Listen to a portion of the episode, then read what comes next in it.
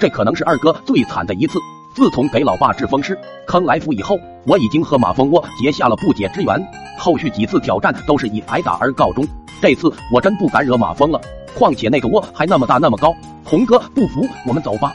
不是哥怂啊，哥可是徒手摘过马蜂窝的人。只不过每次玩这玩意，我都要挨打。说着，我转头就走，迎面就看见了二哥走了过来。老弟干啥呢？不知道为啥一看见二哥，我脑子总是可以瞬间冒出许多主意。以二哥的性格，这么大的马蜂窝，他势必要干上一干。看别人干也是非常刺激的嘛。二哥上次小山坡之辱可还记得？想不想报仇啊？往内看。二哥顺着我指的方向看了过去，看着二哥一脸兴奋的表情，我就知道这是成了。这么高怕是用竹竿才捅得到哦。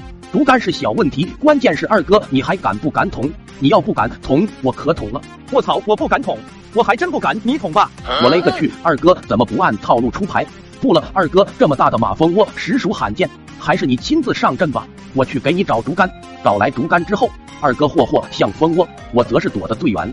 只见二哥猛地向上一捅，我大喊道：“快跑啊！不管三七二十一，我先跑为敬。”随后就听见二哥的惨叫，我心想：二哥欺负我这么多次，这次马蜂算替我报仇了，心里正一阵得意。又听见后面传来密集的惨叫，这显然不太对劲啊！我往后看去，我擦嘞！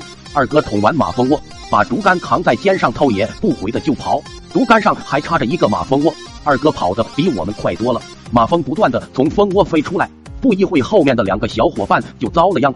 我喊道：“二哥，快把竹竿扔掉！”可能是二哥已经被马蜂蛰懵了，只顾着跑，根本听不到我在喊什么。几个人鬼哭狼嚎的向村里跑去。此时二叔正在村头和人打牌，周围还围了一圈看打牌的。他们远远的就听见了惨叫。二叔定眼一看，二哥扛个竹竿在后面追我们，以为二哥又在欺负我们。脱掉一只鞋就上去收拾二哥，走近一看，那么大一个马蜂窝挂在上面。二叔掉头就跑，冲着村头喊：“快跑啊！”打牌众人一时还没反应过来，都没动。二叔又喊道：“小逼崽子，快把竹竿扔了！”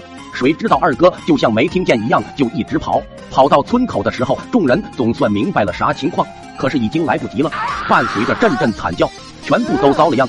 二哥没有丝毫停下来的意思，就一直跑。最后不知道是谁给了二哥一脚。才挽救了大家。后来才知道，村里半数人都未能幸免被马蜂蛰。农村土方子被蜂蛰了敷蚯蚓土。那天我们村里的蚯蚓土都被翻完了。二哥被蛰的最狠，被送进了医院，满头的包。医生给他剪发，可难为坏了。最后终于弄了一个如来佛祖的发型。